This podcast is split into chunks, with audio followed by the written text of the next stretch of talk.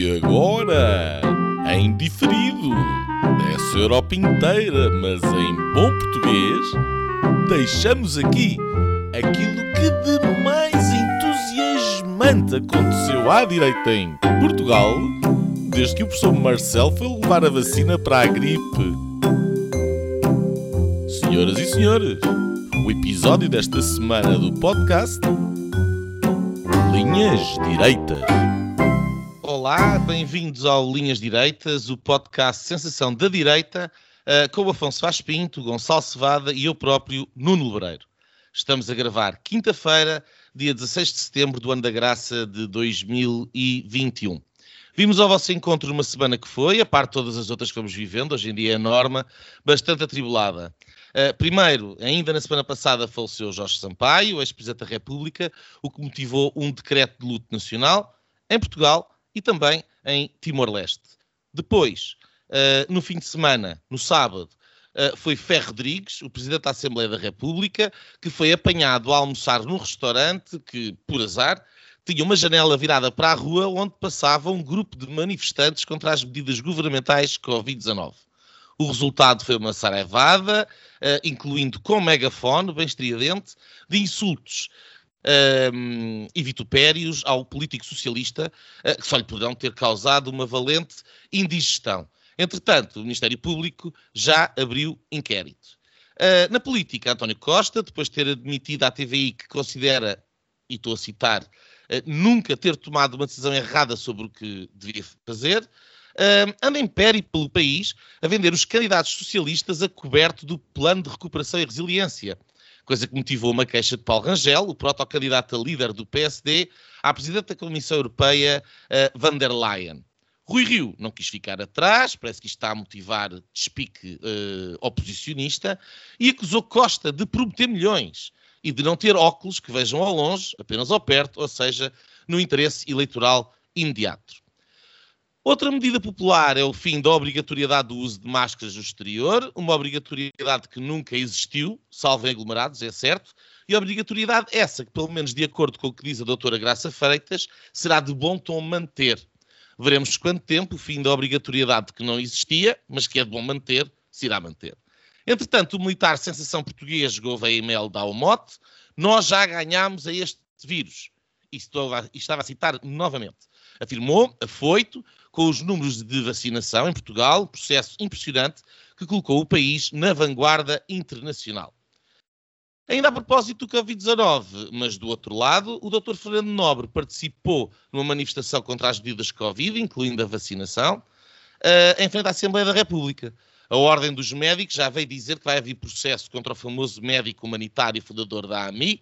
Imagina-se que por delito uh, de opinião. Na campanha para as eleições autárquicas, as coisas aquecem, prometem-se mundos e fundos por todos os partidos e todos os candidatos. Diferente uh, foi em Oeiras o candidato Alexandre Poço, do PSD, que apresentou o programa rodeado de cachorros Golden Retriever. Falta já menos de duas semanas para aferir se a estratégia James Bond, agora em versão canina, irá resultar no município liderado por Isaltino de Moraes. Lá fora, nos Estados Unidos, as votações na Califórnia para destituir o atual governador Gavin Newsom uh, do Partido Democrata tiveram lugar nesta última terça-feira, com o governador a conseguir manter o lugar, inclusive aumentando o número de votos que o tinha uh, eleito em janeiro de 2019. À direita, mais uma vez fizeram-se ouvir inúmeras críticas à transparência do processo eleitoral, que aumentou o número de votos do atual governador, em relação às eleições anteriores, apesar de 25% das assinaturas que permitiram o processo de destituição pertencerem a apoiantes e eleitores do Partido Democrata. De caminho, mais uma vez, o processo de votos por correspondência causa rebuliço e grande conflito entre os dois principais partidos políticos.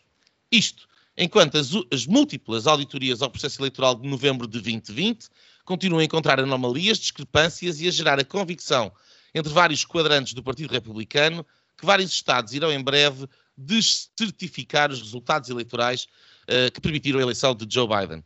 Ainda hoje, o Estado da Pensilvânia emitiu um, ehm, intimações para que a Secretaria de Estado da Pensilvânia deponha uh, sobre o processo eleitoral.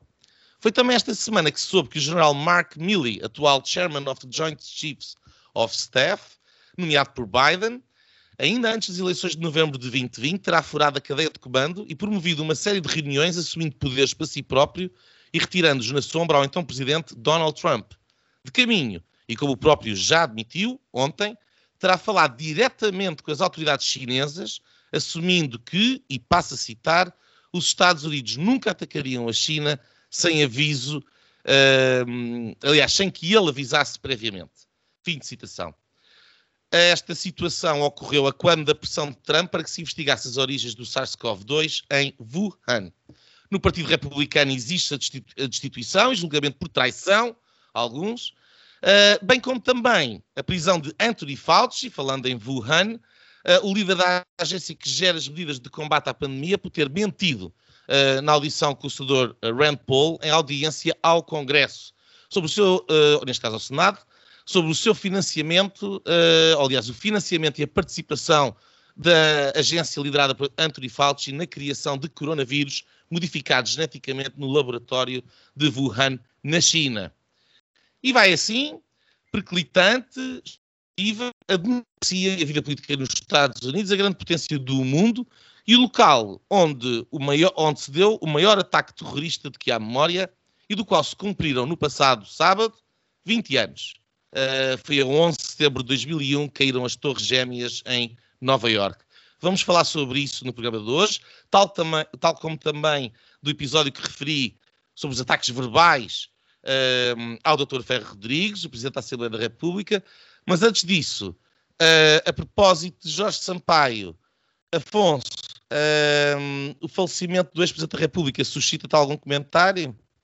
Olha, obrigado Nuno. Uh, olá a todos, olá Gonçalo. Um, ehm, uma, uma, curta, uma curta uh, menção aqui ao, ao Sampaio, que, Jorge Sampaio, que, que nos deixou a semana passada e que marcou os últimos dias de, de o enterro e, todos viram que, que, que, foi bastante celebrado, por assim dizer, celebrado no sentido uh, de, da sua vida, que é uma longa vida e, portanto, um, acho que um, foi uma figura, uh, ao contrário do Hotel Sarava de Carvalho, viu-se que, de facto, era uma, uma, figura pelo menos um bocadinho mais, uh, menos, menos complicada. Um, eu destacaria o, o, pior e o melhor. Vou cá começar com o pior, que é, que é aquela dissolução da Assembleia da República, com uma maioria absoluta um, estável ou instável era, era a maioria absoluta que havia. Eu, eu, na altura, não, nisso não sou suspeito, porque acho que o Santana Lopes terá sido a pior escolha que o PSD podia ter tido e o país com primeiro-ministro, mas uh, estando lá, uh, não, não achei que fosse um momento brilhante.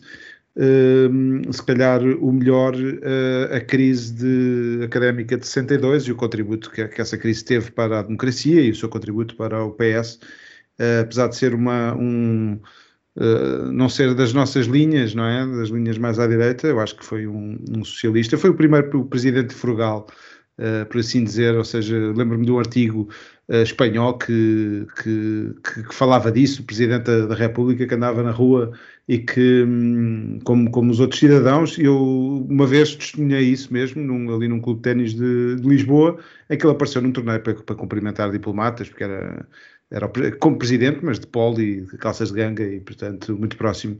Um, uma figura que, que enfim, não uh, passou ali por, três, por, por momentos importantes, mas que, que, que, que, nos deixa esta memória que tenho pena que tenha morrido.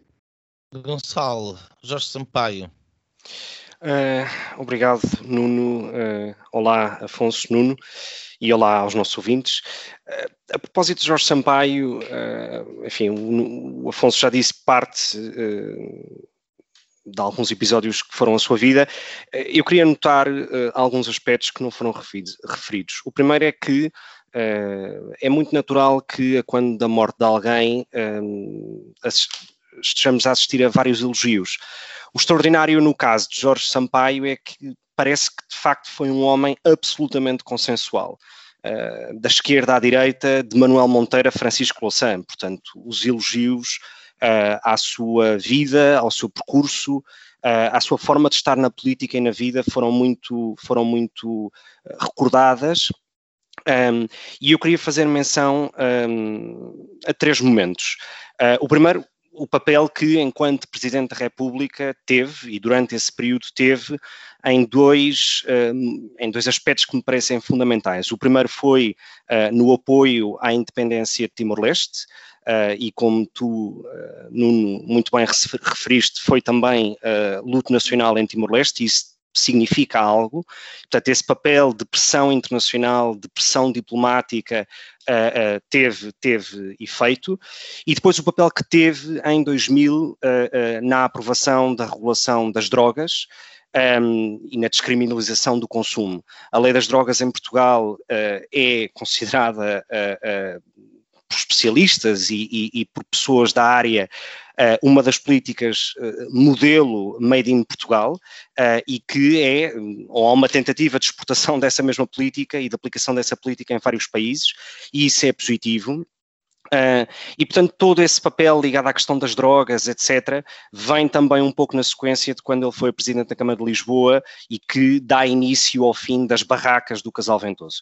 E, portanto, parece-me que uh, é de facto um homem, um homem muito consensual um, e depois o papel que teve no pós-presidência da República Uh, o, o, António Lobo Xavier dizia algo extraordinário a propósito disto, que era, é provavelmente o presidente mais anglo-saxónico que Portugal algum dia teve, porque uh, saiu uh, desse lugar, mas desempenhou esse lugar numa espécie de, de, de lugar honorário, tentando desempenhar um papel de influência e a sua margem de influência em matérias como a luta contra a tuberculose ou uh, uh, o diálogo intercultural.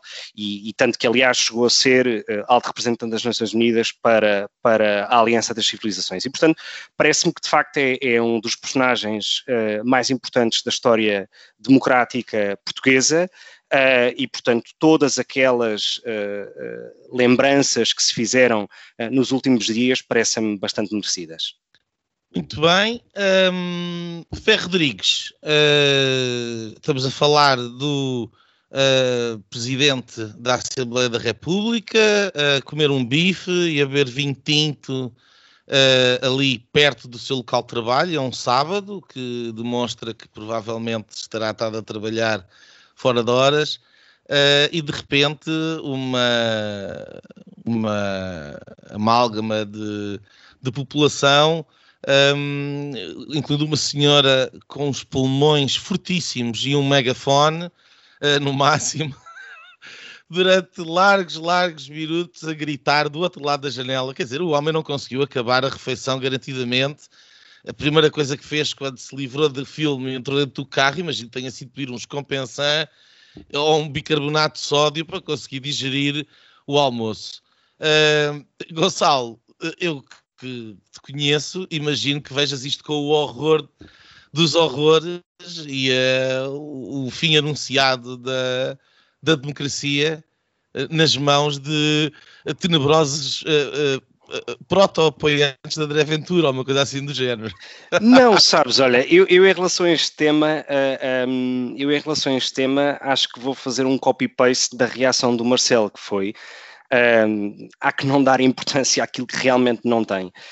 Um, mas eu, antes de ir a essa questão, uh, gostava de começar por algo se calhar um bocadinho mais macro, que é um, dos efeitos que, que, até para tornar, se, quiser, se, se quisermos, a discussão um bocadinho mais uh, uh, debatível, uh, um dos efeitos que as redes sociais tiveram nos últimos, na última década talvez, foi esta amplificação e esta quase internacionalização de temas que, em algumas realidades, como é o caso da realidade portuguesa, são um bocadinho artificiais. Uh, é quase até uma coisa socialista, esta tentativa de, de internacionalização de, de, certos modelos ou de certas problemáticas. E aqui eu refiro-me à questão de, enfim, de, dos negacionismos e dos antivacinas, etc. Uh, a, a, prova que, de facto, não há grande expressão deste tipo de movimentos, que eu até nem diria que é um movimento, mas um grupo de pessoas, até uma coisa um bocado inorgânica, uh, que, no fundo, o que acontece é que as redes sociais o juntam, Um, a prova disso está nos números de vacinação em Portugal e, portanto, quer dizer, somos o país do mundo com mais vacinados por uh, habitante, uh, faltam vacinar cerca de 400 mil pessoas aos números de hoje, uh, e algumas não é porque não queiram, é porque ainda não podem de acordo com os protocolos da DGS. E, portanto, tentar importar estas realidades de outros países torna-se um bocadinho ridículo, porque depois, no final do dia, quando se vai filmar, percebe-se que são meia dúzia de gatos pingados. Neste sentido, ontem a SIC faz uma, uma, uma, reportagem interessante a propósito desta questão dos antivacinas, etc., e dá nota de que cerca de 76% do conteúdo antivacinas tem origem em 12 pessoas. 12, 12 personalidades, entre elas uma senhora médica, cientista, salvo erro, que se chama uh, Cherry Tenpenny, uh, que num vídeo publicado no Washington Post há dois meses ou três, dizia que uh, os vacinados, como eu, por exemplo, estaríamos eletrocutados ou eletromagnetizados, algo do género. Portanto, conseguimos pôr colheres na testa e, e essas colheres agarravam-se à testa. E, portanto, todos estes fenómenos alimentam, uh, uh, alimentam depois reações como as que vimos no fim de semana. E, portanto, e, portanto acho que uh, esta tentativa de uh, uh, demonstrar que estão a ser oprimidos quando a vacina é livre e só toma quem quer, quanto a mim até é um bocadinho surreal, porque a adesão às vacinas em Portugal e na União Europeia, mas no caso português então ainda é mais evidente, é expressiva. Uh, uh, e, portanto, ninguém é obrigado a tomar a vacina. Eu voluntariei-me, por exemplo, para tomar a vacina da AstraZeneca, uh, porque queria vacinar-me antes do, da minha hora, digamos, do meu timing normal, de acordo com a minha idade. E, portanto, acho que tentar passar a imagem de que há uma obrigatoriedade e que há alguém, uma espécie de elites lá em cima, que nos obrigam a ser vacinados, não passa de uma pura falácia. Uh, e, portanto, e, portanto uh, isto é, é, é, é, notório. E o argumento que me vão dizer, e com isto termino, o argumento que me vão dizer que ah e tal, mas precisamos do passaporte Covid, quer dizer, eu não preciso de um passaporte Covid estando ou não vacinado para entrar num transporte público ou para aceder ao meu local de trabalho. E, portanto, quer dizer, portanto, a vacina de facto é livre. Por último, este episódio não é isolado, já aconteceu há cerca de um mês, salvo erro, uh, com o vice-almirante de Gouveia e Melo, uh, e portanto, quer dizer, é como diz o Marcelo, há que não dar muita importância àquilo que realmente não tem. Afonso, uh, a mesma questão para ti. Um, vês o, este, este, esta situação que o a grande figura, eh, o número dois do, do, do, Estado português, esse, esse, homem que nos representa a todos, um, ehm, enfrentou na rua como um, um sinal uh, irrelevante, despiciando, como diz o Gonçalo, ou vês aqui o sintoma de alguma coisa, de algo mais? Olha, eu fazendo um trocadilho como um episódio que não se, não se falou há um bocado do, do Sampaio, uh, diria, e usando parte das palavras dele, há vida para além do Covid, uh, seja para os afirmistas, para os negacionistas, para os afirmistas, não é? Uh, que é todas estas regras que, que, que, se inventou desde que, desde que o Covid começou, seja os especialistas, não é? Hoje estiveram reunidos no Infarmed e outra vez a botar faladura e basicamente a tomar decisões sobre o que é que se, recua ou se, se avança nas, nas, medidas de uh, anti-Covid. Um, e portanto isto tudo já nos irrita a todos, que há um ano e meio que estamos nisto, uh, e portanto mesmo esta, esta de negacionistas, uh, quanto a mim, claro que se eu tirar da equação que é o Ferro Rodrigues, ele é a segunda figura do Estado, não é? Não é do país, mas do Estado, da, da hierarquia do Estado. Uh, mas se eu tirar uh, Ferro Rodrigues, uh, acho que condeno, e até o tema, gente aos berros, chalada atrás de outra, seja pelo que for, e uma das, uma das frases que me marcou foi: Estás marcado, nós sabemos onde é que estás um, que vai mais já para uma ameaça física, apesar de que sem pólvora, não é? Foram muitos tiros e pouca, pouca pólvora. Um, portanto, já me irritam todos uh, de, dos dois lados. Uh, e de facto lembra os dois episódios, uh, o, lembra também aquele do juiz aos berros. As pessoas estão de facto muito tensas neste momento, de, estão a levar as coisas ao limite. não sei se com razão, o tempo dirá. Eu acho que ainda é sem razão. Acho que daqui a pouco tempo passará sou otimista, uh, mas, mas, mas, mas lembrou-me esse, esse, episódio do juiz aos berros com a polícia um, ehm, e também o do militar, uh, o, o, nosso vice-almirante Gouveia Mel, a, ir em frente e a passar. Eu lembro-me que a imagem era ele com aquele ar uh, gigante, a passar, mas a passar tipo manteiga. Ele nem quis saber, passou e, e, e, disse aos jornalistas: e vou sair pela mesma porta e vou pelo mesmo sítio. Não sei se a farda talvez dá-lhe alguma, dá alguma autoridade. Não, o que também mostra que é tal sem muita pobre, são mais berros que outra coisa. Seja como for, eu não concordo nada com o Gonçalo na, na questão do, do, do, de facto dos, dos, passaportes, etc. Nos Estados Unidos, o que está a acontecer é já um cerco enorme às pessoas que não fizeram a eh, vacina, ou seja, negacionistas e Mas isso em Portugal não existe. Mas eh, é o próximo passo, se calhar, sabemos lá.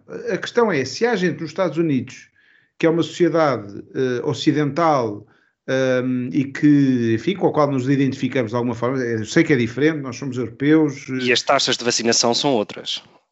Em Portugal são muito mais altas. Eh, muito mais altas e nem se sabe se as vacinas se resolvem, se não resolvem. Ainda não se sabe se os assintomáticos passam ou não passam a doença. Quer dizer, o que não se sabe de, de, desta doença, que tem os tais especialistas, eh, que somos todos nós, todos nós temos uma opinião muito marcada, mas hum, o que eu acho que não é muito saudável é pessoas aos berros umas com as outras, uh, mas que acho que é um sintoma de alguma coisa, de incómodo, isso sim. Uh, enfim. Uh, há vida para além do, para além do Covid. Fico com, com o Jorge Sampaio. Olha, eu tenho que eu tenho que dizer que, quer dizer, eu considero quase ofensiva a intervenção do Gonçalo Cevada aqui. Uh, porque, ó oh Gonçalo, tu não compreendes o que é que significa liberdade, é a conclusão que eu tiro. Tu não sabes o que é que é ser livre. Tu achas que és livre, quer dizer, dizia assim: se tu tomares a vacina, podes fazer tudo aquilo que fazias antes. Logo, tu tomas a vacina e és livre. E tu não alcanças que alguém decidiu que tu só tens essa liberdade tomando a vacina. E achas-te livre. Mas tu só és livre fazendo aquilo que te mandam fazer. Isso não é liberdade nenhuma. Menos ainda quando se trata de um procedimento, como eu já tive aqui inúmeras uh, ocasiões de repetir, que é experimental, que não está autorizado, a não ser com uma autorização de emergência, portanto não está aprovado, e do qual, como é evidente, porque foi feita há menos de um ano, se desconhece os efeitos a curto, médio e longo prazo. Se tu estás bem tomando a vacina, ótimo para ti. Agora, não venhas dizer que és livre, porque quem não quer tomar a vacina, como é o meu caso, porque entendo que não sou um grupo de risco do Covid, entendo que não tenho nada a ganhar em tomar a vacina, a, não ser, eventualmente, alguns efeitos adversos que possa ter, porque sou um tipo prudente, porque não tomo a palavra das farmacêuticas como lei, porque ouço o debate, porque uh, ouço diferentes perspectivas, além daquelas que passam na SIC ou no mainstream, e eu vejo-me cerceado nos meus direitos de um conjunto de coisas para fazer uh, porque não quero tomar a vacina. Coisa que não afeta ninguém e que não devia te afetar a ti, mas tu achas-te livre. Tu és livre. Porque aquilo que tu queres fazer é aquilo que não te impede de fazer nada. Mas outra pessoa que não toma a mesma decisão que tu é o quê? Estúpido. Eu não sou livre. Eu não sou livre de fazer uma série de coisas. E durante o verão em Portugal, inclusive de entrar dentro de um restaurante. Livre. Tu falas de liberdade de rabo sentado na tua vacina e no teu certificado de vacinação. Mas não alcanças o significado das palavras que lanças na tua própria boca. E depois vens aqui dizer que são 12 pessoas que falam contra a vacina. Mas tu vives em que mundo? Em que mundo é que tu vives? 12 pessoas. Uma reportagem da SIC. Tu sabes lá quem é que fala contra a vacina. Tu não os ouves porque eles não, não passam na mainstream media, que é aquilo que tu vês, ouves e repetes. 12 pessoas, uma a falar de eletrocutados. Mas quer dizer, isso é. é Eu posso é passar o link desse vídeo. Sabes, eu posso passar esse link desse vídeo que foi publicado no Washington achas, Post. Achas que me interessa? Eu não estou a dizer que. Bom, mas pode interessar aos nossos Oh, ouvintes. Gonçalo, eu não estou a dizer que o link não existe. O que eu estou a dizer é que não são só 12 pessoas que criticam a, a- a- a tomada de vacinas por toda a gente. Há inúmeros académicos de nomeada, incluindo prémios Nobel, o Luc Montagnier, que tu não sabes quem é, prémio Nobel francês, e que diz que a, vacinação massiva, durante uma pandemia, aquilo que faz é variantes e mutações. E que preveu e vamos ver até que ponto uh, terá razão ou não, nomeadamente aquilo que está a passar em Israel, que foi o país mais vacinado mais cedo e que neste momento é o país com o maior foco de infecção de Covid no mundo. E vejo tu aqui falar de liberdade e de 12 pessoas e é esse o, o, o carimbo dos maluquinhos. Tu falas de ignorante, sem saber. E portanto eu aconselho-te mais pejo, mais respeito pelas opiniões das outras pessoas mais respeito pelas opções das outras pessoas que não são a tua e mais respeito por aqueles que, apesar de não terem a liberdade de fazer tudo aquilo que tu podes fazer neste momento, mesmo assim são fiéis às suas convicções e são fiéis àquilo em que acreditam e à racionalidade de um debate. Entre tua opinião ignorante, completamente ao lado do que se passa, e, por exemplo, do doutor, do doutor Fernando Nobre, que é um académico publicado, um médico humanitário, toma mais vacinas que tu alguma vez tomaste na vida, já teve em todos os países do mundo, porquê que, uh, uh, não, não, porquê que a tua opinião há de contar mais que a dele? Se, quando eu puder responder, uh, posso? Podes responder à vontade. Pronto, eu, eu não acho que a minha opinião seja mais válida do que nenhuma outra. Agora, eu acredito piamente e convictamente que a minha opinião é a mais correta. Agora, não significa que eu esteja a desvalorizar de maneira alguma a opinião dos outros. Cada um é livre de tomar as decisões. Que era livre, cada um. E é livre. Só é... toma a vacina quem quer. Isto é um facto. Isto não, em não. Portugal, isto não, é um facto. Tem consequências ao nível do que tu podes e não podes em, fazer. Em Portugal, só toma a vacina tem quem quer. Isto é um facto. De lei feitas pelo Estado ao nível do que tu podes e não podes fazer. É ou não é, ou não é verdade aquilo que eu estou a dizer? Todos aqueles, todas aquelas pessoas que, por não estarem vacinadas, estão de alguma maneira limitadas nessa sua liberdade, como tu dizes, têm uma alternativa, que é apresentar um teste antígenos ou um teste PCR negativo. E, portanto, ah, há alternativas não. Não, desculpa. Custa 100 há alternativas. Custa 100 há euros. alternativas à não vacinação. E O que eu estou a dizer. Não têm capacidade de pagar os 100 euros, Gonçalo Groteia Cevada. O que eu estou a dizer, Nuno, é que há alternativas. capacidade de pagar os 100 euros a cada vez que querem fazer alguma coisa que o Estado tenha dito que eles não podem Repara, fazer porque não tomar a vacina. As decisões humanas comportam um livre-arbítrio que tem consequências e todos temos que ser adultos e responsáveis em assumir essa consequência. Não, Aliás, a liberdade não, traz em responsabilidade. democracia- Em democracia, as decisões limitadoras da liberdade do Estado são julgadas e aferidas pelas pessoas. E em democracia, numa democracia liberal, os direitos consagrados na Constituição não se retiram Aquilo, por ar- aquilo- arbítrio, por livre-arbítrio dos governantes. eu, eu posso dar dizer- exemplos, eu posso dar exemplos dizer- de jurisprudência constitucional recente, recente das últimas semanas, de vários tribunais constitucionais, quer nacionais, quer regionais de países europeus. Dou-te um exemplo. Ao lado de Portugal, o Tribunal Constitucional da Galiza veio dizer que as limitações impostas pela não, ou seja, impostas por quem não está vacinado, na questão de acesso a restaurantes, etc., não é inconstitucional. E estamos a falar de um país com uma Constituição e com Ótimo, questões de liber- de liberdade resolvido, muito parecidas então. com Portugal. E portanto, e, portanto, há jurisprudência que o justifica. A, a questão, a questão da liberdade, há uma, há uma diferença entre a liberdade e eh, a ausência de responsabilidade. Nós estamos perante uma questão de Qual saúde é a pública. responsabilidade? Nós estamos perante Tu uma questão de saúde exemplo, pública. que Aquilo que eu sei, aquilo que eu sei, questão. Tu sabes Desculpa. que a vacina não, não, impede, não impede a transmissão da doença? aquilo Sabes disso? que eu sei, sei. Sabes aquilo que eu sabes? sei, aquilo que eu sei Então é que desde que, desde que a vacinação em Portugal eh, basicamente se massificou, os hospitais não estão colapsados. Essa é a verdade. A economia abriu.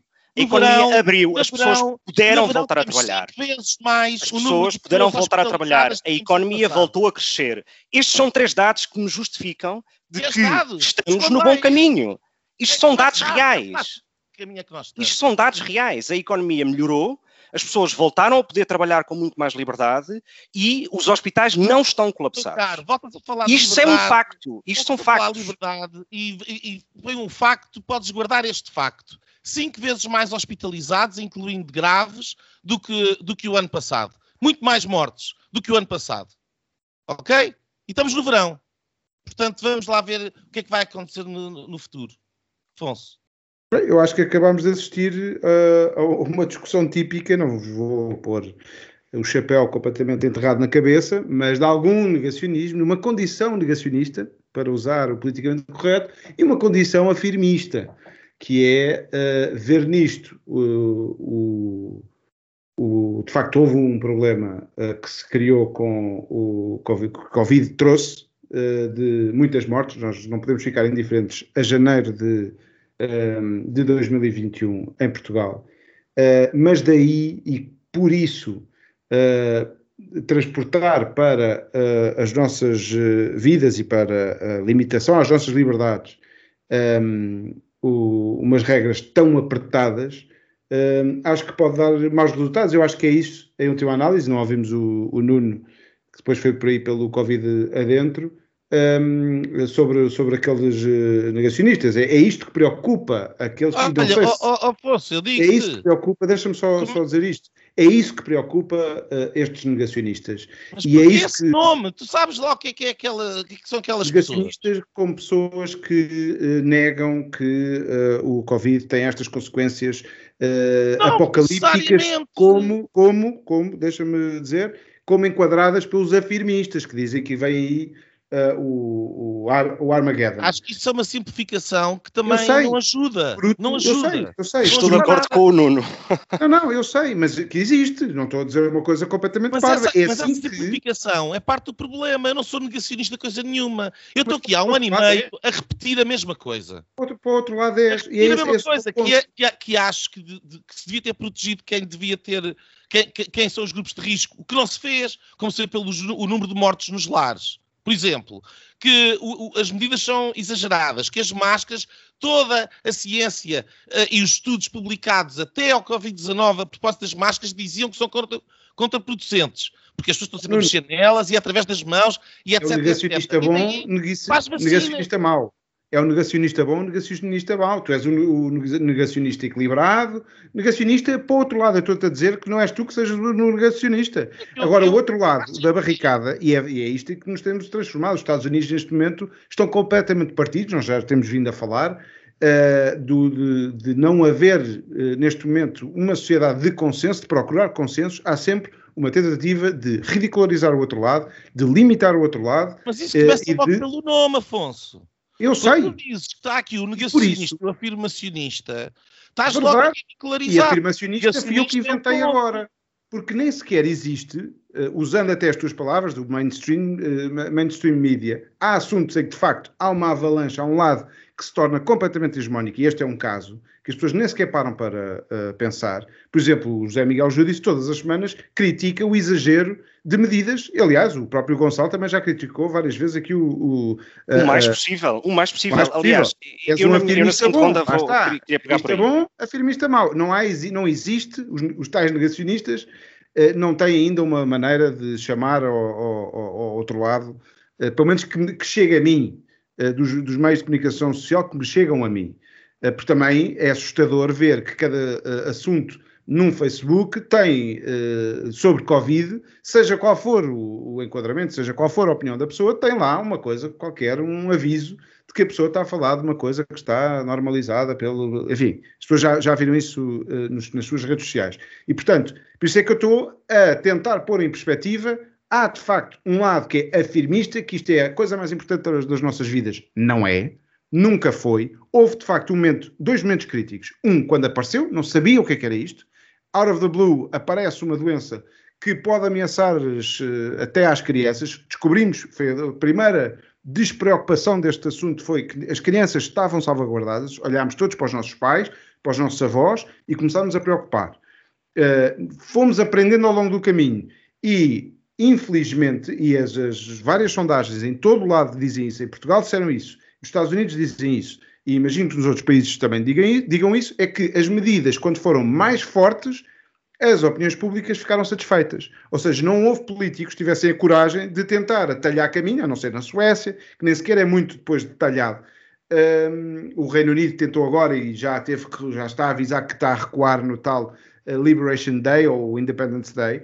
Mas, e, por isso é que eu falei de os afirmistas e os negacionistas em lados completamente opostos da barricada, sendo que as pessoas que dizem que o Covid não é assim tão importante acham-se que, estão, que são, têm bom senso e que têm, de facto, e têm um ponto. Acho que há um, ista, há um ista que estás a esquecer, que é o fascista. O fascista é aquele que é acha que há uma, há, uma, há, uma, há uma solução correta para o problema da sociedade, essa solução é a dele, ele segue essa solução, os outros devem seguir a solução dele e quem não seguir a solução é o quê? Vai para um campo de concentração qualquer dia. Pronto. Esse, esse, esse, é o, Uns são fascistas, os outros são, são negacionistas. Deixa-me só dizer uma coisa. Fica o cidadão comum, bah, 80% das pessoas que. Bom, a verdade é que ah. em Portugal a adesão à vacinação é avassaladora e, portanto, o cidadão comum aderiu à vacinação e isto é um facto também. Qual é que é a relevância desse facto? Não, a relevância desse facto é que, não, é, foi como eu comecei por dizer isto, é que muitas vezes eu acho que nós importamos discussões ou construções uh, uh, não estou a de outros sítios nada. que não têm adesão, é uma adesão artificial com a nada. realidade portuguesa. Eu, eu só queria dizer uma coisa. Caso, não estou a importar rigorosamente eu, nada, eu, desculpa eu, lá. Eu é que sei. Eu arrisco-me a dizer que, desde a história deste programa, o Covid-19 é provavelmente o tema mais debatido nos nossos programas. E até um determinado momento, uh, uh, justiça seja feita à realidade desses mesmos factos e dessas opiniões, durante, uh, digamos, na primeira fase de, de, da Covid-19, portanto, até à questão das vacinas, eu diria que concordei em praticamente tudo com, uh, ou seja, estava muito alinhado com a opinião do Nuno, naquilo que deveria ser a resposta das, dos governos e, e, e das instituições à, à, forma como combater a pandemia. A nossa, a nossa divergência começa na questão das vacinas. Agora, eu, por exemplo, e, e queria só acrescentar este ponto, há dois personagens à direita, um, um, em Portugal e outro em Espanha, que uh, uh, que eu até, ou seja, sinto-me bem em estar rodeado desses dois, digamos. É José Miguel Júdice em Portugal e Ayuso em Espanha. Tiveram posições muito uh, uh, liberais na, na, primeira fase da pandemia, portanto, achavam que uh, as restrições aos negócios, o fechar negócios, o fechar as pessoas em casa, era um exagero. Uh, e eu continuo a achar que era, um, mas a partir do momento em que foram dadas, uh, digamos, como arma de luta contra a pandemia, as vacinas, tanto um e a outra, no caso, executando como Presidente da Comunidade de Madrid, o que tentaram foi massificar o máximo possível a vacinação. Para quê? Para que a vida voltasse o mais normal uh, possível a essa antiga realidade de 2019. E, portanto, eu sinto-me bem porque à direita, pelo menos eu sinto que há gente que tem uma postura muito parecida com a minha, ou melhor, eu tenho uma postura muito parecida com a deles. Uh, e isto não é uma cópia, não se trata de ser cópia, é uma simples identificação com isso, porque acho que os resultados, tanto sociais como económicos, estão à vista. É só isso eu acho que, sinceramente, quer dizer, tu, tu não alcanças. Nós temos aqui numa conversa que é um bocado surdos, porque tu não percebes aquilo que eu estou a dizer. A conclusão é, é, é, esta, quer dizer, onde é que eu não há rigorosamente nada que eu tenha contra isso. Eu tenho, o que eu tenho contra é a simplificação do discurso, do, se é contra as vacinas ou a favor das vacinas, é uma, é uma simplificação que não é aceitável. Eu, eu sou a favor das vacinas. Eu tenho o meu boletim de vacinas em dia. E eu não sou contra esta vacina em particular. Acha que uh, uh, é diferente, a decisão de tomar esta vacina é diferente com se a pessoa é de um grupo de risco ou não é de um grupo de risco. E mesmo pertencendo a um grupo de risco, por exemplo, etário, uma pessoa que se sente bem e que acha, quer dizer, que, não, que não precisa, está no seu direito. Está no seu direito. Portanto, eu conheço pessoas a, a aos 80 anos, não quiseram tomar, já tiveram más experiências com a vacina da gripe, toma, nunca tinham tido gripe, tomaram a vacina da gripe, tiveram uma semana de cama doentes, disseram nunca mais. Chegou da Covid, não quiseram.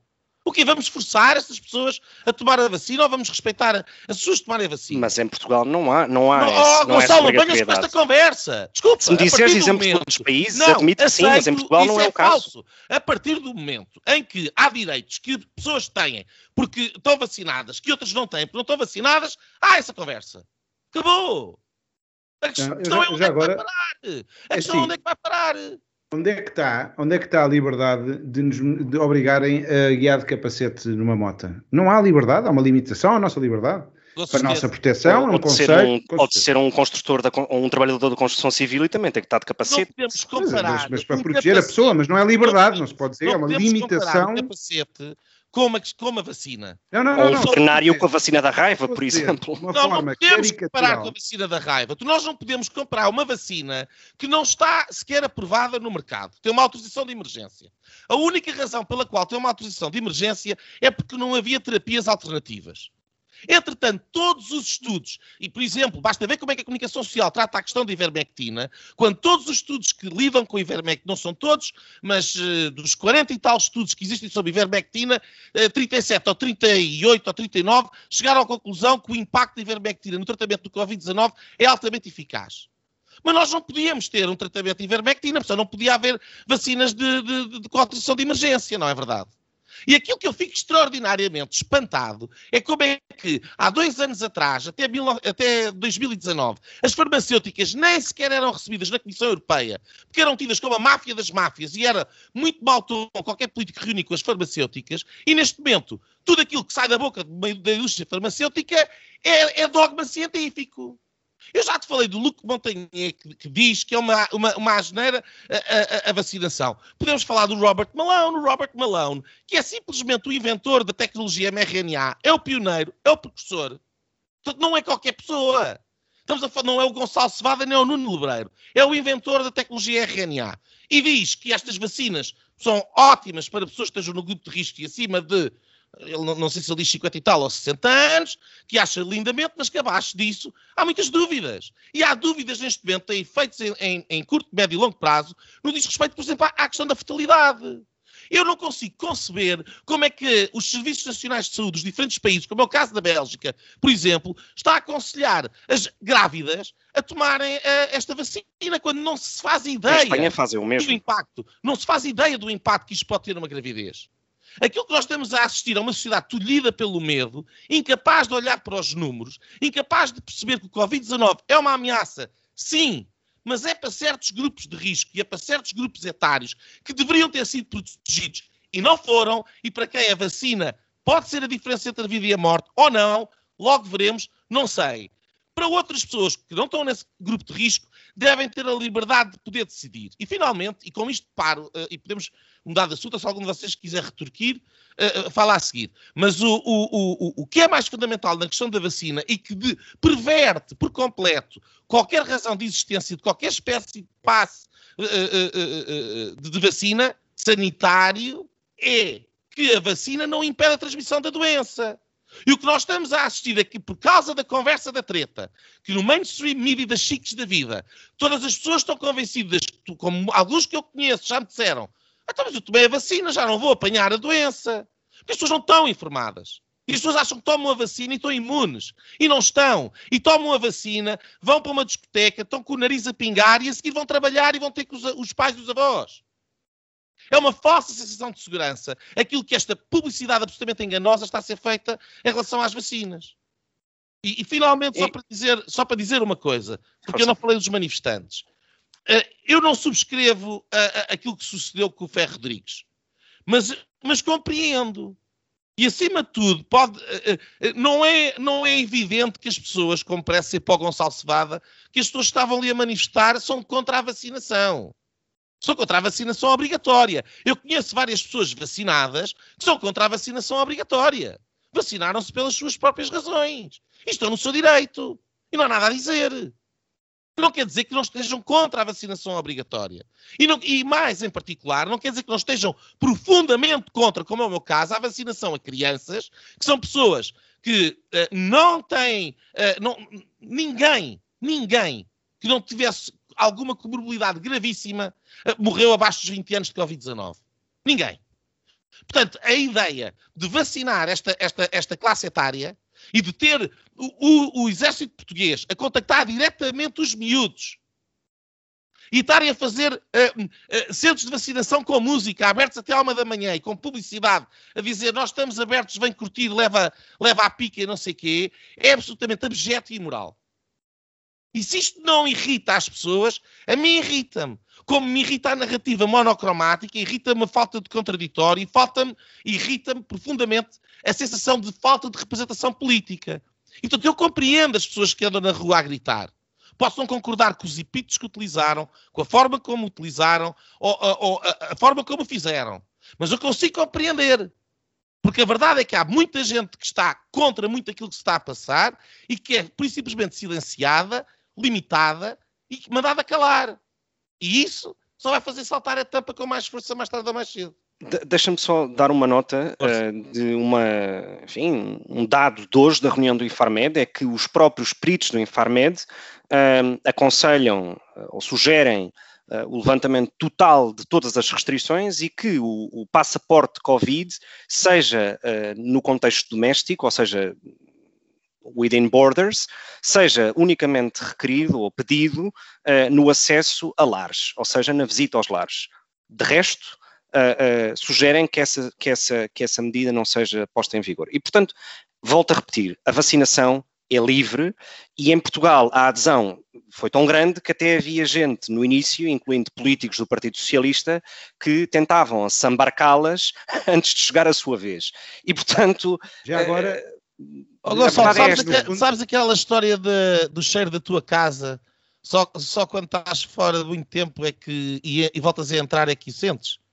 Tu estás, estás, tão enfiado na propaganda que tens mesmo que, pá, tens mesmo que sair, ir uma semana, um mês para uma ilha deserta, mas, mas, livre de comunicação social e de telemóveis, depois quando voltares vai dizer ai meu Deus, eu vivo numa temos, distopia. Mas, mas, mas talvez isso sirva para os dois também. Temos, temos todos que arejar, eh, agora falaste dos especialistas, que é, que é a última fase, que é os infarmedes da vida, etc. Seja como for, a verdade é que as pessoas que andam aqui por Lisboa, eu estou em Lisboa, uh, veem como os portugueses uh, estão sempre uns 15 dias à frente do governo e sempre foram eles a, a liderar uh, e a fazer as suas escolhas, essas sim livres, mas atentas àquilo que se ia falando. Um, ehm, e, e, e, estão a voltar em força ao trabalho, etc. Não quer dizer que não vai recuar tudo, vai recuar tudo como recuou no Reino Unido, eu não sou nada otimista. Nós há um ano estávamos exatamente já a esquecer a pandemia e depois voltou tudo a fechar por causa das escolas e por causa da transmissão, mas que se esteja atento e de, com um olhar frio, porque as crises uh, gerem-se com frieza. Uh, eu não me lembro de nenhuma crise bem gerida sem frieza.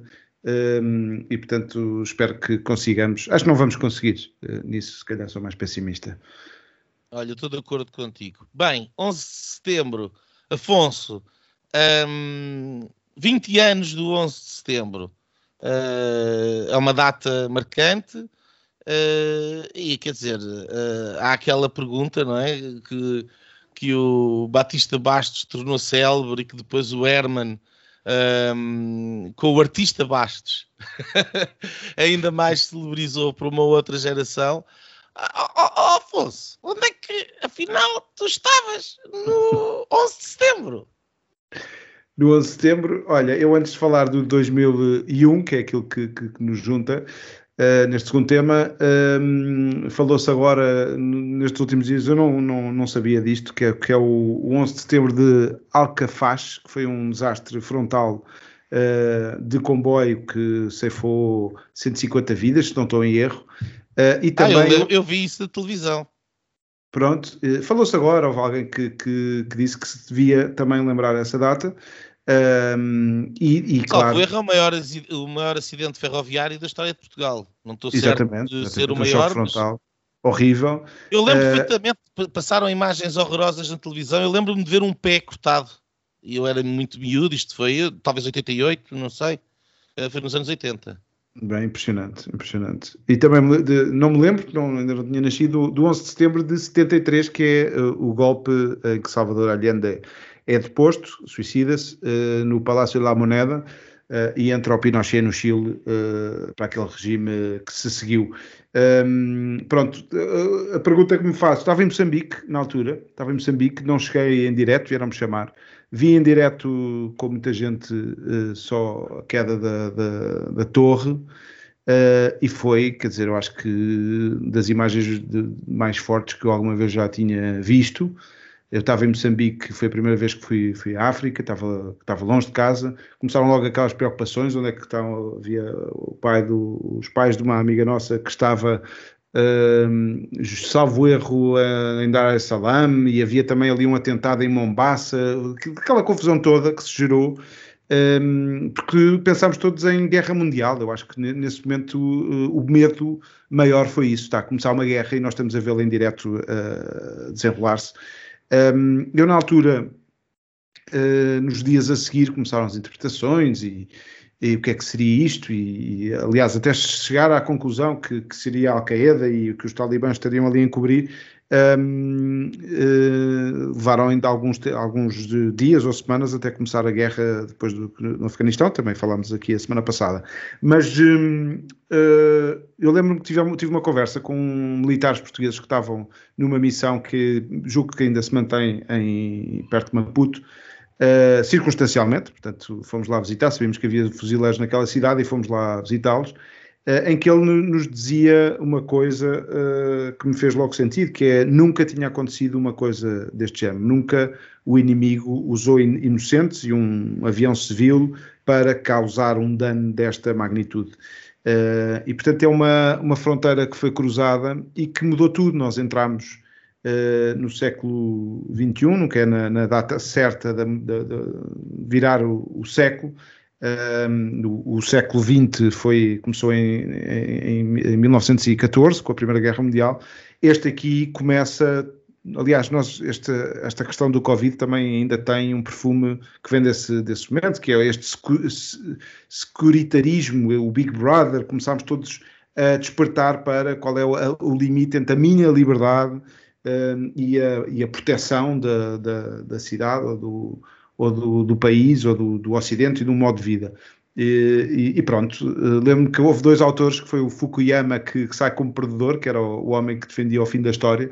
Aqui estava um novo capítulo que se abriu, horripilante, e o Samuel Huntington, com o choque de civilizações, que previa uh, esta, esta, este conflito de, de mundos uh, das civilizações, neste caso o mundo ocidental com, com o mundo árabe. Ou Islão, neste caso. Um, e, e Gonçalo, tu, uh, tu no, no 11 de setembro, há 20 anos atrás, estavas uh, na noite, talvez. Ou, uh, ainda não tinha idade. Estavas ainda não tinha idade. já. Eu tinha 12 anos no 11, tinha 12 anos no 11 de setembro e, e não me esqueço por dois motivos. Eh, era a primeira vez que tinha ido a Paris, tinha ido a Paris com os meus pais e, e estávamos no Museu d'Orsay e como que enfim, não havia telemóveis com, com, com, com as notificações das notícias, etc. Um, e o apercebemos que tinha acontecido algo porque começam a evacuar o Museu d'Orsay uh, como meia hora depois dos ataques. Um, e, e, mais tarde nas notícias apercebemos do que é que tinha acontecido.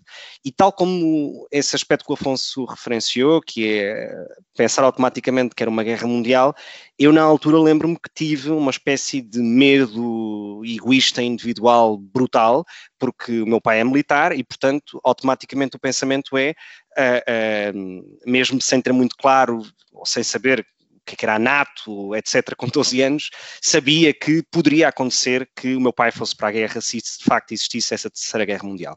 E, portanto, eh, de facto, eu, eu, não, eu não estou tão seguro. Uh, não estou tão seguro quanto ao Afonso que o século tenha começado com o 11 de setembro. Um, eu tenho dúvidas se não começou dois meses mais tarde com a entrada da China na Organização Mundial de Comércio e todas as alterações socioeconómicas e políticas que gerou até hoje. Tenho dúvidas qual desses dois momentos de 2001 uh, ah, foi mais determinante para as últimas duas décadas. Provavelmente aquilo, os dois, não é? Uh... Sim, à sua maneira, talvez. Uh, mas aquilo que, que, que, que, queria fazer menção, né, uma reflexão do, do, que foram estas duas décadas e, e do que é que significam, um, claramente, e aqui alinho também com aquilo que o Afonso disse, claramente estamos num, num mundo muito mais uh, vigiado, um, vigiado no sentido em que uh, o valor da privacidade uh, é muito menor hoje, ou a importância que a privacidade tem no sentido individual de cada cidadão, é muito menor hoje do que aquele que tinha, e houve uma espécie de adesão coletiva a, a, esta, a, esta, esta entrega de parte da nossa privacidade e da nossa individualidade a entidades NSA, aos governos, etc., para que nos para que nos protejam, porque de facto as últimas duas décadas, se há sentimento que se vive, é de medo, é de medo porque depois do 11 de setembro, sobretudo na Europa, uh, proliferaram dezenas de atentados. Eu senti dois deles de muito perto, dois os de Londres, uh, uh, não o de 2004, mas o, de, o do Borough Market e, e, e de, da Westminster uh, Bridge em 2017, 2016, salvo erro. Um, e, portanto, é uma, é uma das coisas que eu. Isto, isto talvez seja quase psicologia humana, mas é uma das coisas que eu mais dificuldade tenho de, de, de compreender-me a mim próprio. É que depois desses momentos, uh, e, e, nos atentados de Bruxelas, eu voltava para Londres no dia seguinte, estava em Bruxelas nesse dia, aliás, tinha jantado com o Nuno uh, uh, nesse fim de semana. Um, o, o, sentimento ah, mais humano, e talvez é isto que eu digo que seja psicologia humana, foi de entrar, eh, eu na altura vivia em Londres, ia de entrar num, autocarro ou num metro e ver uma mulher de cara, uma mulher árabe, eh, de cara tapada, e a minha reação imediata é, automaticamente, é involuntário, eh, é sair daquele transporte público e entrar no seguinte, mesmo que chegue atrasado ao escritório. Um, e isso é uma das coisas que eu mais dificuldade tinha em aceitar de mim próprio e de tentar compreender porque é que aquilo me acontecia. Era medo, era, era, era ignorância, era.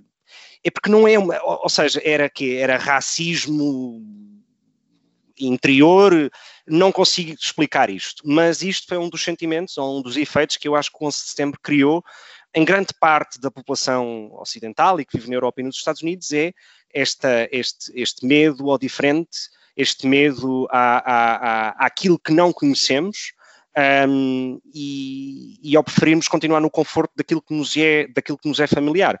E, portanto, acho que isto é, é claramente uh, um dos piores fenómenos pós-11 de setembro. Uma nota muito positiva que eu acho que o 11 de setembro trouxe, e com isto termino, é um, uma maior preocupação e uma maior atenção, e neste sentido, uh, uma maior regulação da forma como o dinheiro circula uh, globalmente. Uh, há muito mais rigor hoje em dia sobre financiação ao terrorismo, money laundering, etc. Portanto, não digo na questão fiscal, porque eu na questão fiscal sou bastante liberal, mas no sentido de crimes económicos, no sentido da lavagem de dinheiro pura e dura, tráfico de pessoas, financiação, uh, financiamento ao terrorismo, etc. Isto foi uma das coisas positivas que o setembro trouxe, porque de facto uh, proliferou muita legislação na Europa e nos Estados Unidos uh, a propósito destes, destes temas e talvez isso também tenha ajudado a fazer um trace das redes terroristas. Olha, eu o, o 11 de setembro um, que me passou no, no dia uh, uh, ao lado, uh, portanto eu basicamente saí, um, saí de casa para, um, para tratar de, de, de assuntos e tinha a notícia que, que, estava era que tinha chocado uma avioneta com, a, com o World Trade Center, que aliás não é novidade, já tinha acontecido uh, noutros sítios. Um, e depois, quando cheguei a casa, uh, afinal de contas, a avioneta era um avião e depois eram dois e as torres tinham caído e tinha sido aquele, aquele filme todo. Um, eu acho que o 11 de setembro foi um, é um momento, acima de tudo, simbólico. Há outros momentos mais relevantes um, em termos de explicar como é que nós estamos onde estamos. Acho que a China, em 2001, sim. Uh, antes disso, 1971, dia 15 de agosto, salvo erro, acho que é capaz de ser a data mais importante, que é quando o Nixon acaba com o padrão ouro e que permite uh, esta, este, esta espécie de esquema piramidal onde nos encontramos de criação ininterrupta de dívida. Uh, e portanto acho que isso tem um impacto tremendo na, na, na, nossa vida hoje em dia. Mas em termos simbólicos e na psique coletiva das pessoas, o 11 de setembro é provavelmente uh, o momento anticlímax do Ocidente. O Ocidente, uh, o Ocidente, a ordem liberal, onde o líder do, do free world, os líderes do, os líderes do, do mundo livre, eram os norte-americanos, atingiu o seu auge com a chegada à Lua, que foi vista em direto também na televisão, tal como um, a queda das torres. Uh, a queda das torres, a chegada à, à Lua é o, é o, pináculo, quer dizer, nós durante anos uh, passámos a vida a dizer, quer dizer, se conseguimos pôr um homem na Lua, não conseguimos fazer a, B, C, D, O, E, O, F. Quer dizer, todos os problemas eram solúveis por princípio. O otimismo, o triunfo do Ocidente que vai gerar com a queda da União Soviética aquilo que eu fosse referir há pouco, uh, daquele paradigma mental uh, típico, aliás, herdeiro do pensamento uh, progressista, como o Marx fez a mesma coisa, quer dizer, o comunismo seria o início da história. Um, e, portanto, também para Fukuyama e para muitos, eh, a democracia liberal era, era o, o zénite e o momento mais alto. E, portanto, este, este orgasmo coletivo, esta, esta completa overshoot, esta uh, confiança exagerada nas nossas próprias capacidades, colapsou junto com as torres uh, naquele atentado, que aliás uh, tem ali algo de castrador as, aquelas duas torres que são rapidamente devolvidas ao pó. E não, era, não é só esse elemento castrador, uh, psicológico, o anticlímax, um, é a, a, a perenidade, é a, aquilo que era o símbolo mais forte e de, também com a conotação, a ligação ao, ao, coração financeiro do Ocidente e que se desmorona em poucos, poucos minutos, aquilo foi em meia hora. E, portanto, há aqui uma carga simbólica muito grande. Um, que, que, que, foi um, um, um, orgulho ferido para os próprios norte-americanos, sem dúvida, que tudo justificou, incluindo o Patriot Act, que é o início deste Estado securitário onde nós vivemos hoje em dia, um, mas que aprofundou um, um processo já longo uh, no Ocidente que tem vindo a substituir um, como valor cimeiro a liberdade pelo valor da segurança, ou neste caso a ilusão da segurança. Um, porque a verdade é que nós estamos mais seguros e como o Gonçalo ali elencou, eh, não é por todas as medidas antiterroristas que foram feitas, pode podia ser para argumentar que poderiam ter sido muitos mais se não se fizessem, mas enfim, não é por o que eu queria dizer que não é por se tomarem muitas medidas que estamos seguros. Quer dizer, a, a, a segurança é sempre uma ilusão, porque parte do pressuposto que, que a segurança exige o controle, que a situação esteja controlada e o controle dos humanos sobre o mundo é uma impossibilidade e, portanto, isso não existe. Uh, o risco faz parte da vida e faz parte da condição humana. Mas nós temos vindo a substituir eh, de facto, a, liberdade pela, pela segurança. Uh, e hoje em dia, 20 anos depois, o, mundo em que vivemos, parece-me que não, não poderia parecer alguém que viesse direto de 2001 para hoje outra coisa além de absurdo. Um, e é um mundo securitário, é um mundo onde o medo, vocês repetiram várias vezes essa, essa palavra, onde o medo uh, e a necessidade de segurança uh, é de facto uma das principais preocupações. Há muitas explicações para isto um, a começar pelo, pelo, pela a, a, a, decadência da forma espiritual e, a, enfim, teológica como se encarava a condição humana, que desapareceu. Portanto, no mundo material, onde a vida terrena é tudo aquilo que existe, é óbvio que uh, ela ser colocada em causa eh, tem outro impacto. E, portanto, vivemos num mundo facilmente aterrorizado, vivemos num mundo com preocupação ultra-securitária e vivemos num mundo muito diferente. Um, e é à luz dessa diferença que, que estas, por exemplo, a discussão que estávamos a ter antes sobre o significado da liberdade e sobre essas limitações em nome de uma pandemia, um, enfim, podem acontecer. Acho que tudo desse aspecto, quanto mais não seja simbólico e psicologicamente, terá começado ali. Uh, mas, senhores, mais alguma coisa aqui ou vamos às linhas? Afonso. Vamos para as linhas então. Uh, a minha linha vai para esta ideia de levar o Tribunal Constitucional do Raton para Coimbra, do Palácio Raton para Coimbra. Espero que não, a ideia não passe por levar o próprio do Palácio, porque hum, eu não concordo nada com esta. Para já, né, os termos em que, em que é posto o debate e, e, e, a ideia foi posta pelo PSD, já agora, que foi uma espécie de lança em África do, nas autárquicas, eh, porque é disto que se trata, é um, uma discussão que está a acontecer na única no único swing state do, das autárquicas portuguesas, que é Coimbra, em que uh, Rui Rio lançou esta proposta do PSD para descentralizar, segundo ele, uh, que não é, é uma deslocalização, quanto muito, um, que não é baseada em estudos, que não é baseada em nada, não sei, lembra-me aquele episódio do, do Santana Lopes que numa, numa entrevista ainda antes de ser Primeiro-Ministro disse como exemplo da descentralização era levar a Secretaria de Estado da, acho que era Agricultura para Santarém e pronto, é isto, são estas medidas assim um bocado avulsas um, e, e, que teve agora a abstenção do PS porque não pode fazer outra coisa, mas que vai ser reavaliada e tal como o Infarmed teve para ir para o Porto, como já se viu, é, é, as transmissões são sempre aqui de Lisboa, as reuniões do Infarmed são em Lisboa, nunca chegou a ir, vai acontecer exatamente o mesmo uh, neste caso, e portanto as cento e tal famílias que estão agora preocupadas que têm que mudar a vida toda para Coimbra por causa de que são os funcionários do, do Tribunal Constitucional, vêm-se aqui neste fogo cruzado e neste, mais num fé de da nossa, da nossa política autárquica e não terá sido Não terá sido ali o doutor Rui Rio a querer mandar uns votos para Coimbra ou... Não, ponto é esse. Ponto é esse. A, a, a, questão é que o António Costa contra-atacou com uma nova maternidade em Coimbra. Portanto, de facto, Coimbra é, está muito, está muito é, quer dizer, está está com os dinheiros dos europeus. Sem dúvida. Gonçalo, a espalhar o PR. Olha, eu, eu, eu quando, estávamos a, quando estava a preparar o programa de hoje, tinha pensado numa linha, mas hoje, uh, antes de começar, last minute, apeteceu-me trazer outra.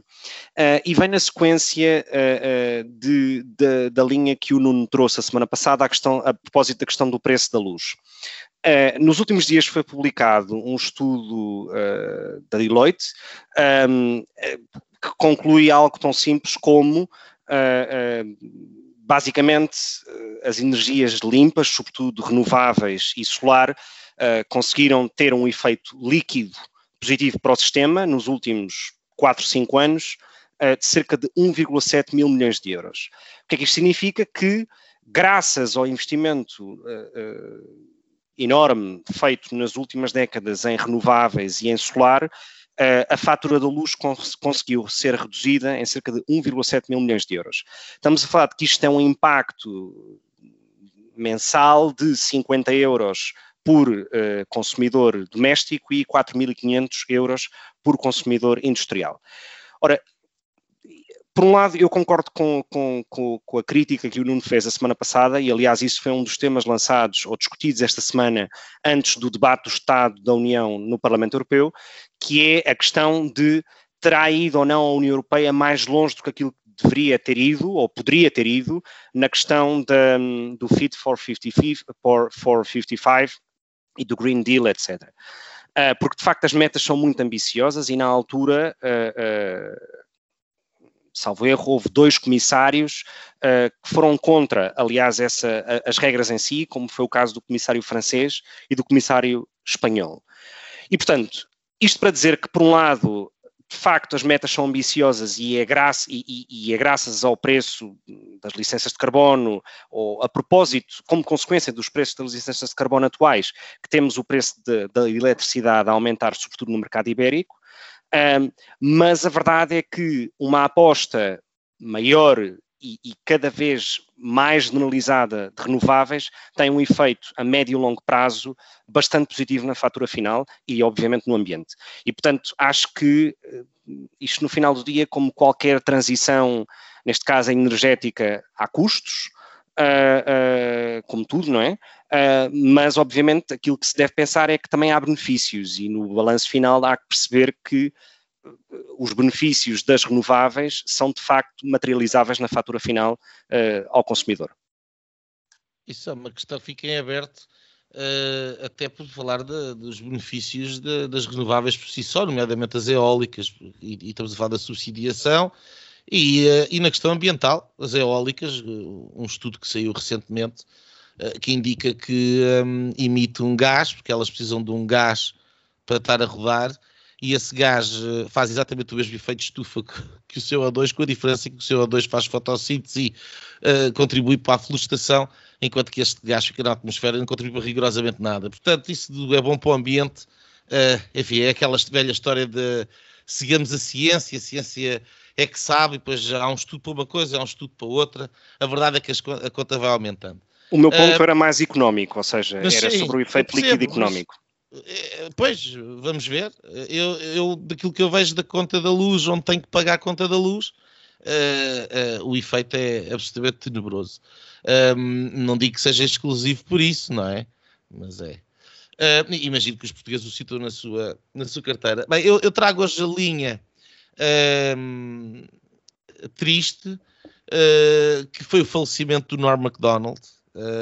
Talvez os portugueses não, não conheçam, é um nome maior da, da comédia norte-americana.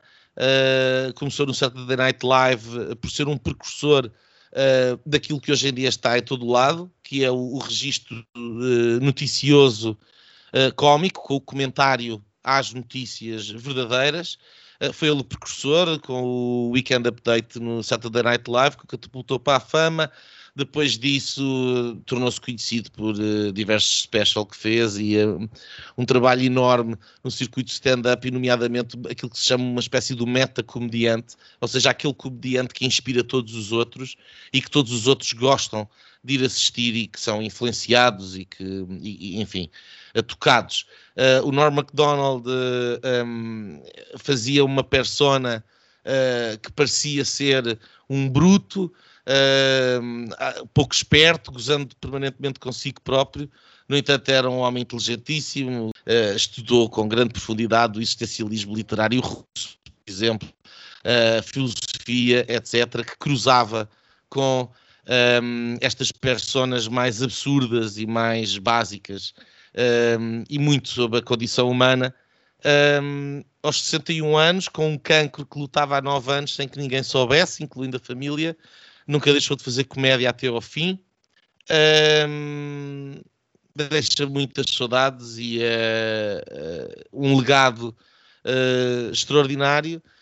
Um, e hoje, aqui no Linhas Direitas, com a autorização dos meus dois companheiros de programa, terminamos com um certo de, um Norm MacDonald a, a impressionar, ou a personificar uma espécie de Rodney Dangerfield uh, de volta para os anos 30, mas uh, com base nos temas atuais, um, ehm, numa das suas últimas passagens no Conan O'Brien, uh, Norm MacDonald, um, ehm, que tanta saudade deixa hoje a terminar o Linhas Direitas.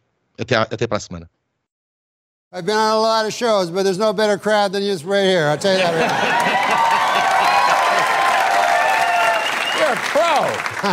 You're a pro. You came out here. You lit this crowd up. I'm you, just telling the truth. You're a truth teller. You got your uh, you got your book. There? Oh yeah, yeah. I'll tell you something. Yeah, what's up, pal? This is not a memoir. It says my memoir on it. Oh yeah, well, I, I, thought this was a memoir. I no. thought this was.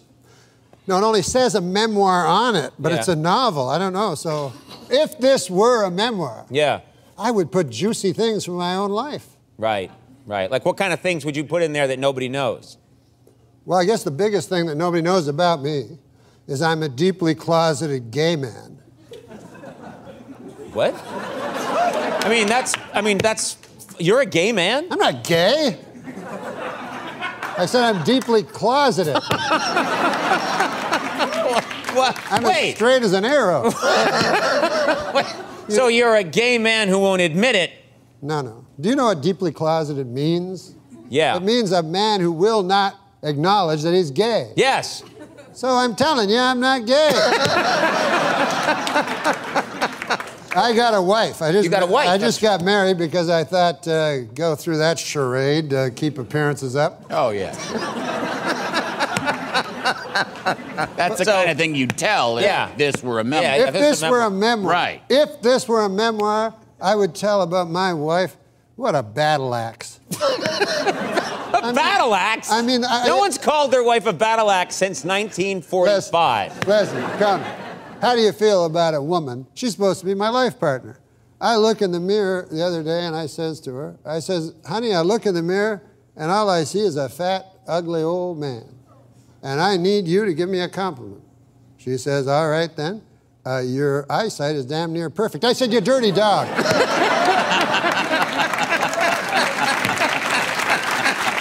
Wait, you you called her a dirty dog? a dirty dog. A Well, dirty dog. We have fights constantly. Oh, you do, do you? Oh, and sometimes it bleeds over. Like we were driving in a car, we went past a bunch of animals. There was a pig, a cow, and I, I, I admit this is a little cruel. You were know? kind of mad at her at the time. I was mad at her, so I said, "Hey, you see that pig, that cow, you know, horse? That remind you of any of your relatives?" She says, "Yeah, my in-laws." I said, "You dirty dog." Oh wow! Wow. Dirty dog again. Wow. I tell you, until I met my wife, I always felt incomplete. Now I'm finished. but I, I will say this. What is going on? I will say this. What is this go? What is going on? I will say This say is a 1935 radio show. Henny Youngman, ladies and gentlemen. Okay. What's that you say there, Norm? Let me, let me say. Norm, what's that you say? Tell us more, Norm. We're going to take a break for Chesterfield figurettes. Well, let me say something more, more modern and stylish then. Okay. My uh, wife went into a coma, Oh, sorry to hear that. and uh, the doctor said uh, to me, You won't hear this from any 1935 comic. He says to me, There's one way to wake her up, but it's a little unconventional. You go in there and you have oral sex with her. I said, By God. He says, I've seen it work. I said, Well, I'm willing to try. So I go in there, I'm in there about five minutes, and I come out. I said, Doc, she's choking.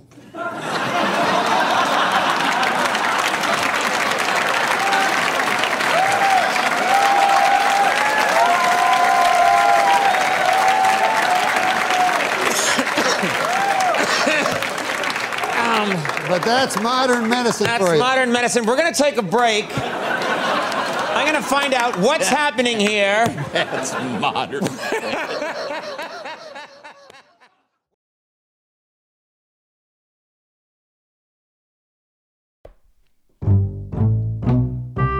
E pronto, pronto. Foi assim que acabámos de ter o incomensurável privilégio de assistir ao podcast Linhas Direitas.